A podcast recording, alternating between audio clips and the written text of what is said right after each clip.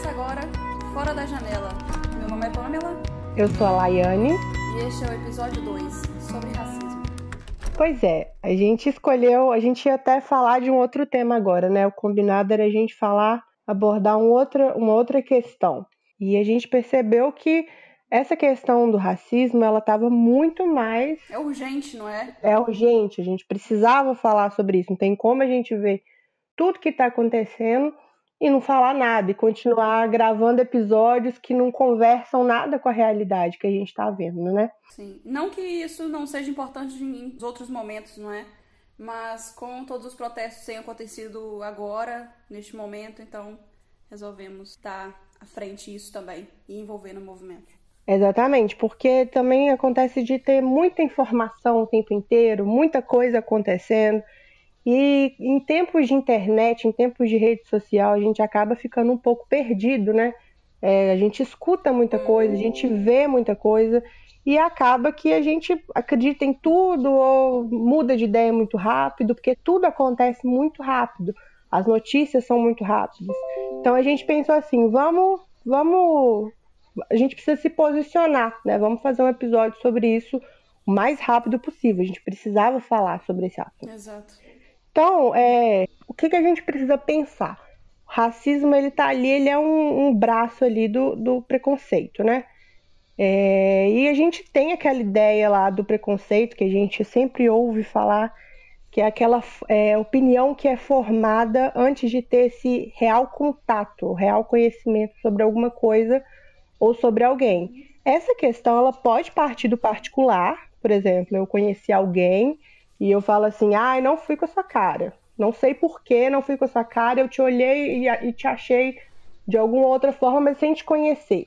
Só que geralmente, quando a gente pensa assim, nessa questão social, é, é algo que parte, é uma opinião coletiva, ela foi imposta por algum meio. Ou seja, Existe algum meio na Ela sua... é basicamente ensinada. Né? Exatamente. Não? Existe um não, é isso mesmo. Existe um meio que ensinou a gente a se comportar de alguma forma, né? E por que isso acontece? A gente estranha tudo aquilo que é diferente da gente, tudo aquilo que a gente não entende. E quando eu preciso praticar empatia, é, isso gera um, um certo incômodo, por quê? Porque eu preciso abrir mão do que é confortável para mim, do que eu conheço, para eu me importar com alguém. E eu acho que isso é um dilema, né, da nossa geração, que é por que, que eu devo tomar as dores de outra pessoa que não sou eu? A gente está ali muito em volta do próprio umbigo, esquecendo de olhar para um outro que às vezes tem os direitos retirados, que às vezes é silenciado, e a gente tem a dificuldade de pensar que eu preciso fazer questão que esse outro seja igual a mim, que ele tenha os direitos resguardados, que ele seja tratado da, é, com com igualdade e muita gente não tá nem aí. Se aquilo ali não tá, não tá me machucando, por que, que eu vou ligar para o direito do outro?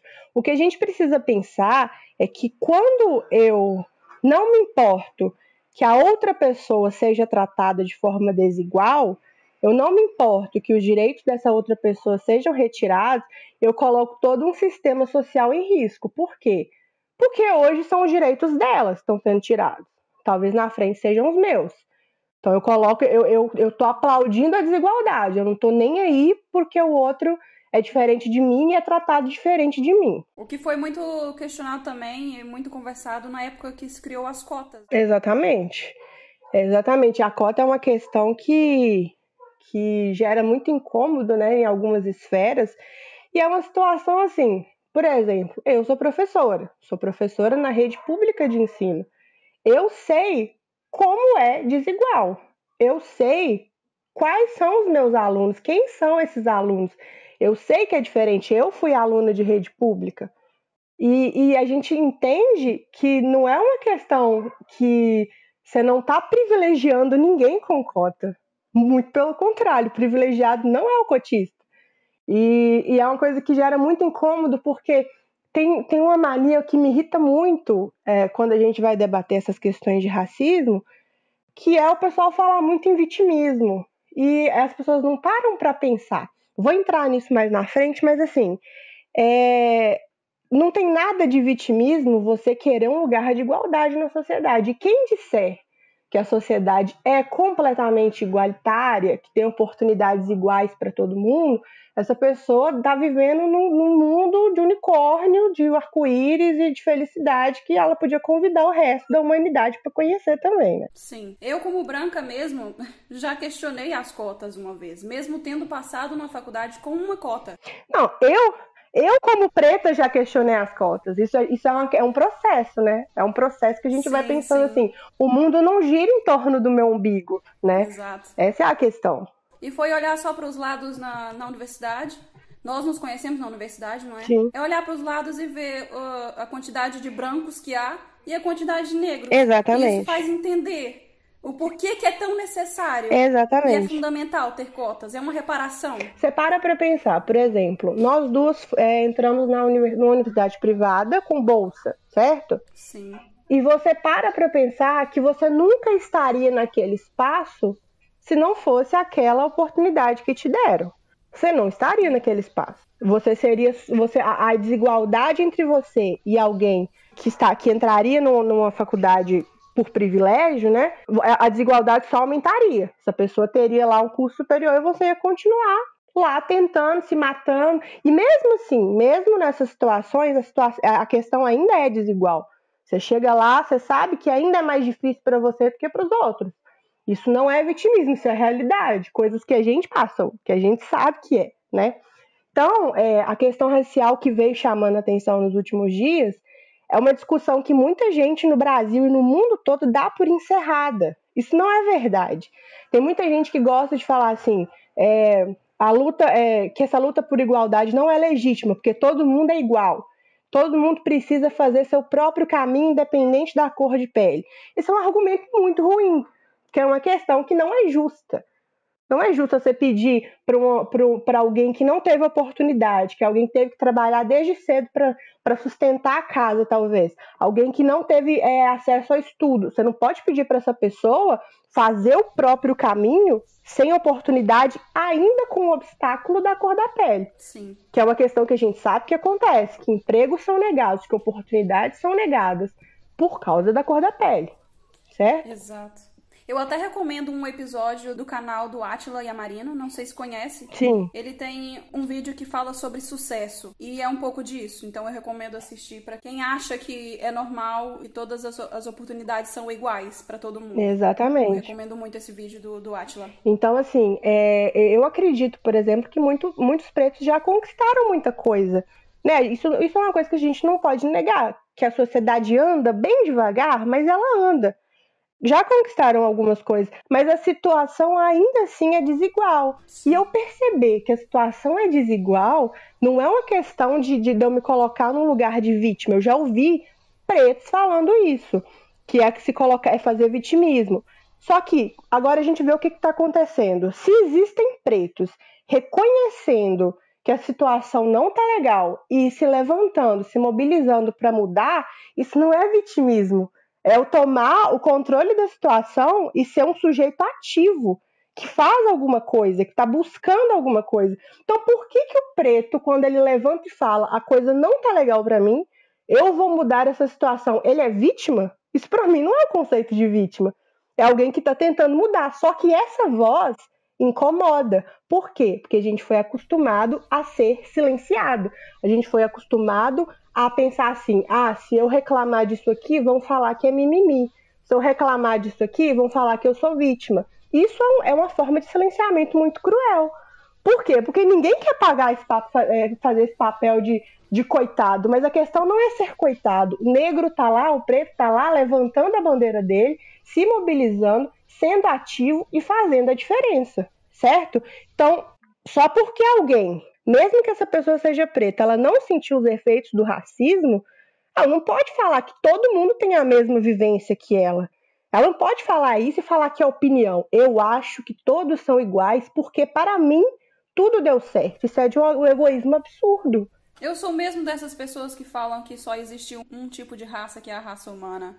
Mas quando nós vemos isso dentro da sociedade, não é assim que funciona. Então, isso é, é só uma coisa bonitinha para ser falada quando se trata de, é. de ver a igualdade e as oportunidades na, na vida do branco e do negro na sociedade. Não, é, isso para mim, para mim isso é uma frase assim de Facebook, não funciona. Sabe por quê? A questão é, nós não estamos querendo, como é que eu vou explicar isso? É, nós realmente não somos iguais. Só que nós precisamos ter todos os direitos garantidos, todas as oportunidades garantidas, entendeu? Uhum. Entra, por exemplo, muito naquela questão do, do racismo velado, né? Porque a gente foi ensinado a vida toda sobre o que é bom, sobre o que é certo e sobre o que é bonito. Então, por exemplo, ensinaram pra gente que a fé dos pretos é demoníaca, né? As religiões lá de matriz africana. Ensinaram pra gente que é coisa do, de Satanás lá. Isso é uma questão cultural. Tem gente que nunca se aprofundou nessas crenças e fala com muita propriedade que aquilo ali está errado. Certo? Ensinaram pra gente que a estética preta é feia. Eles falam do cabelo, falam dos traços, o corpo às vezes é objetificado, tanto dos homens quanto das mulheres. Uhum. Ensinaram que a cultura, vamos pegar lá a música, por exemplo, ensinaram que a cultura que, que, o, que o preto faz é baixa cultura, é música de preto. Aí vamos, a gente pega lá o funk, o rap, é baixa cultura. Só que ninguém é, nunca parou para pensar e rever essas questões. Quem colocou isso na sua cabeça? Quem colocou que a religião é do, é do demônio, quem colocou que a estética preta é feia, que a, que a cultura preta é baixa cultura, é coisa de marginal, é coisa de favelado. Quem colocou isso na cabeça da gente? A gente não nasceu com esses conceitos. São coisas que foram criadas na mente da gente, né? É, e, e aí entra a questão lá, o preconceito. É um conceito formado eu pego lá, um, um, sem nem ter conhecido, sem nem ter me aprofundado num assunto, sem nem ter, ter, ter ouvido a música, ou é, conhecido a arte, eu vou lá, falo que é ruim, falo que é feio, falo que é do demônio e chamo de opinião. Yeah. Isso é preconceito, Sim. é o que as pessoas não entendem. Eu, eu vou chamar de opinião, entendeu? Essa aí é uma questão que é, é, é o racismo velado, né? Tipo, a gente está acostumado a desprezar tudo aquilo que vem do preto. Certo. É, eu tenho um episódio é, que eu sou preta, eu tenho a pele clara, mas eu sou preta. E eu tenho, tenho um episódio que eu passei quando eu era bem novinha mesmo, e assim, é, a questão para mim é que o contato que eu fui tendo com esses temas foi, é muito recente. Eu custei para me para me enxergar como preta, né? Enxergar que esses problemas também eram os meus problemas. E eu tive toda uma questão de trabalhar minha identidade, né? E eu tenho esse episódio quando eu era muito, muito nova, e veio um senhor do IBGE na minha casa fazendo uma pesquisa, e ele perguntou como que eu me declarava. Eu falei, preta. Aí ele falou para mim assim: Não, menina, você não é preta, você é parda. E o tom que ele falou, eu nunca vou me esquecer disso, era tipo assim: Calma, menina, fica tranquila, você não é preta, não sabe? Relaxa, fica calma, você é só parda. E aí aquilo ali ficou na minha cabeça, assim, era como se eu não for, eu não, não era permitido que eu fosse preta. Eu tinha que, que é, ficar, respirar aliviada porque eu não era preta. Eu sei que muita gente tem essas questões de, de identidade, né? É, é, muita gente dá graças a Deus porque o filho não nasceu com cabelo de tal tipo, que o filho nasceu é, é assim, são, são questões assim, muito pontuais, a gente escuta isso a vida inteira, sabe? É, nos negam o direito de ter essa identidade e de ter orgulho dessa identidade. Quando eu assumi o meu cabelo, por exemplo, tanto de gente que vem da pitaco e dizer que meu cabelo é mais bonito baixo, ou que, ou que meu cabelo é lindo, mas que eu devia abaixar o volume ou pentear de tal jeito, não é brincadeira. Por quê? Porque isso incomoda. Eu ter orgulho do que eu sou é uma coisa que incomoda, certo? É considerado rebeldia.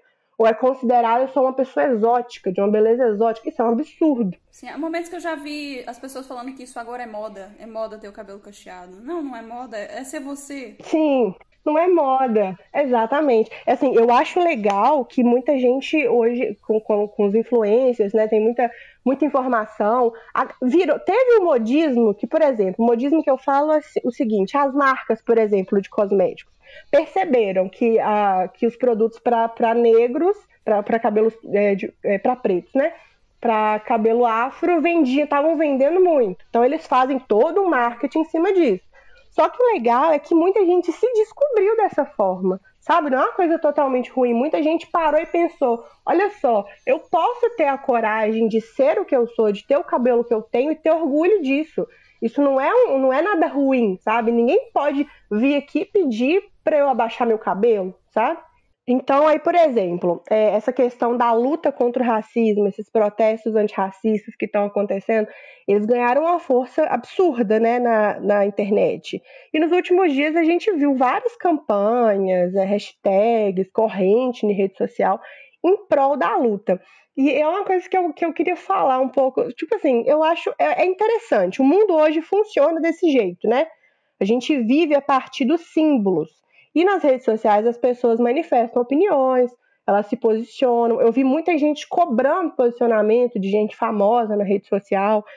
Importante porque mostra o interesse pela luta. A luta ganha uma visibilidade, as pessoas estão falando sobre isso, as pessoas se comovem. E eu sei que nas redes sociais surgiram vários movimentos que saíram do virtual e se concretizaram fora da internet. É uma coisa importante, certo? Só que a gente precisa pensar que a luta ela tá mais no real do que no virtual. A gente precisa entender, ter isso muito claro, que tem gente morrendo de verdade e não é de forma aleatória.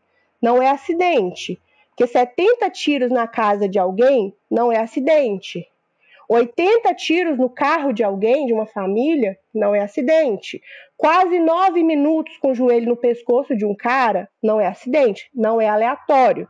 Sabe? Eu sei assim, a internet funciona com esses símbolos, com essas campanhas, até porque o lado de lá também está se levantando com símbolos. A gente precisa até ficar muito atento, ver, estudar aí o que significa as coisas. A gente está vendo muita coisa bizarra acontecer por meio de símbolos símbolos. A gente precisa ficar muito atento a isso.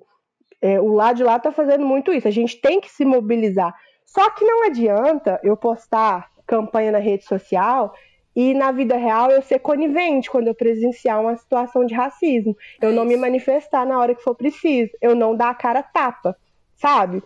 Eu acho assim, é, ao invés de postar a campanha de ah, teve lá a questão da, das telas pretas lá, eu acho mais interessante postar informação postar denúncia, sabe, de talvez empresas que sejam racistas, situações de racismo aí na rede social mesmo, ou postar então é, é divulgar coisas que enalteçam a cultura. Né? É, exatamente. Vamos, vamos pegar lá isso. Pega artista, sabe? Pega um político que tem uma pauta bacana, pega um cientista, pega um intelectual, pega um poeta preto. Eu acho isso muito mais interessante do que ficar postando em vão campanhas que só vão ficar ali, entendeu? E também, assim, não falar por falar, ou não relativizar a dor de quem sofre racismo, ou tentar silenciar, minimizar a dor de quem já passou por isso, dizer que é frescura, que a luta não é legítima, que isso não acontece. Sabe? Eu acho isso muito mais importante, essa luta do dia a dia, do cotidiano, sabe? Que a última coisa que eu tenho para falar, assim, para fechar, é que é, é mais uma real, assim. Se, se você não conhece alguma coisa a fundo, então evita criar esse preconceito. Se você não viveu uma situação, não falar que ela não existe. Porque o mundo não gira em torno do umbigo de ninguém. Então, tomar cuidado com essas questões e, e pensar mais um pouquinho sobre o que isso significa, né? O que a gente está fazendo aqui, pensando e repensando essas questões. Sim, tem muita gente agora nas redes sociais também falando para buscar conhecimento, não é? Exatamente. É que a questão do, do buscar conhecimento, o conhecimento é a arma mais letal, assim, mais fatal contra o preconceito. Porque uma vez que você conhece, você vai criar o conceito real de uma coisa, e não aquilo que te ensinaram ou, ou aquilo que você acha lá da, da, sua, do, da sua própria vidinha, do seu próprio mundinho, não. Isso expande as suas visões, a sua seu campo de visão, né? Sim, e falo mesmo para nós brancos para começar a olhar mais pro lado, sabe? É ter isso da empatia mesmo, olhar para o lado, olhar para o outro e ver, perceber que as oportunidades não são iguais, porque se no meu trabalho tem 20 pessoas trabalhando e dessas 20, um é negro ou nenhum é, quer dizer que algo está errado. Com certeza. Então é isso, gente. É o que a gente tentou passar aí sobre o racismo, né? Sobre a questão do preconceito. Vamos pensando aí, repensando e refletindo sempre, aprendendo sempre também. Encerramos então mais um episódio Vamos ter novos episódios todas as segundas-feiras. Acompanhe as nossas redes sociais. E deixa o like, gente.